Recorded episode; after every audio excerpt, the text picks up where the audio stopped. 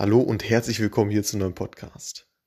Wenn man Time Series Data hat, sprich Daten, die über einen gewissen Zeitraum hinweg aggregiert wurden und man nun ein Causal Impact Verfahren verwendet, das heißt, dass man schaut, okay, äh, was wäre gewesen, wenn, wenn wir diese Kampagne nicht gefahren hätten. Also wir haben, wir haben eine Kampagne gefahren so, und ähm, das hat natürlich einen gewissen äh, Uplift dann hoffentlich bewirkt.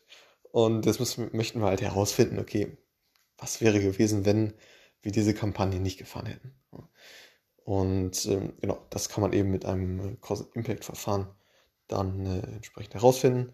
Und wenn man das jetzt visualisiert, das heißt auf der X-Achse die Zeit hat, auf der Y-Achse eventuell die abverkaufte Menge, dann ist es eben so, dass bis zu dem äh, Kampagnenbeginn sollten die Graphen ziemlich, ziemlich gleich laufen. Das heißt, als der Graph, äh, die Linie, die äh, ja entsprechend die, den, den Abverkauf äh, darstellt, den echten Abverkauf, versus die Linie, die äh, ja auf, aufgrund äh, des Modells hat eben berechnet wird, die sollten ähnlich laufen. So bis zu dem Zeitpunkt, wo eben die Kampagne startet. So. Und im, im Nachzeitraum, also nach der Kampagne, sehen wir einerseits die, die Linie, die tatsächliche Linie, also der tatsächliche Abverkauf, sollte natürlich in die Höhe schnellen, also nach der Kampagne. Sollte ordentlichen Uplift geben durch, durch das Treatment eben. Vielleicht hat man 30% aufgegeben oder ähnliches, so dann äh, schießt die observte Linie natürlich oft nach oben. So. Andererseits bleibt, oder so sollte es sein, ähm, dass man ja, entsprechend hohen Effekt dann irgendwie ablesen kann.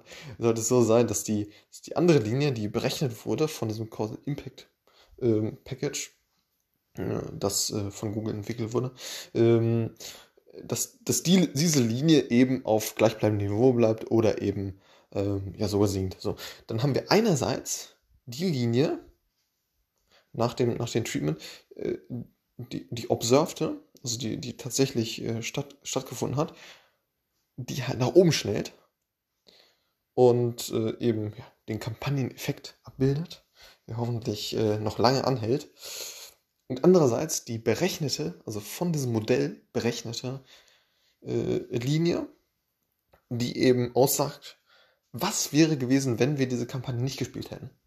Das heißt, wenn wir diese 30% nicht gegeben hätten, dann hätte sich dieses Produkt äh, nur gleichbleibend verkauft oder sogar wäre wär sogar gesunken von der Vorabsatz her.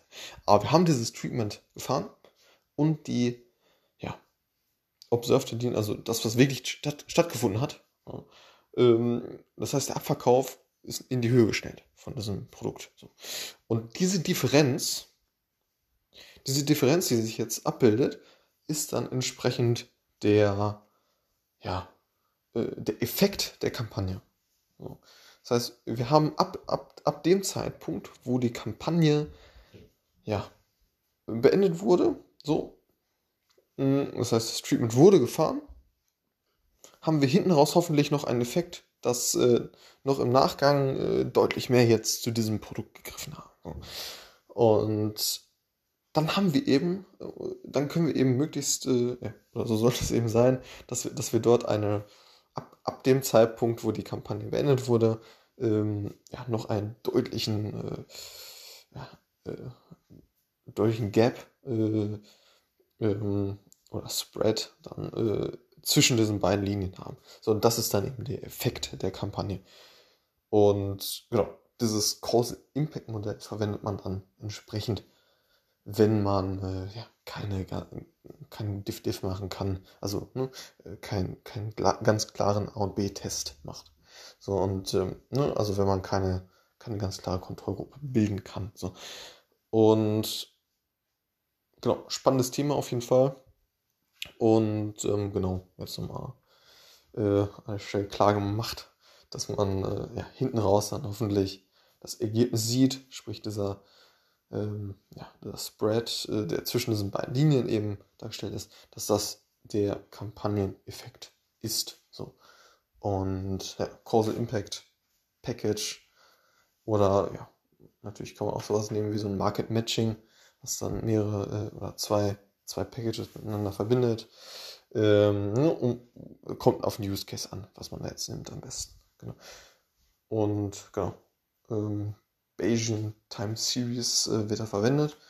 Und ähm, genau, Causal Inference ist der Überbegriff zu dem Ganzen.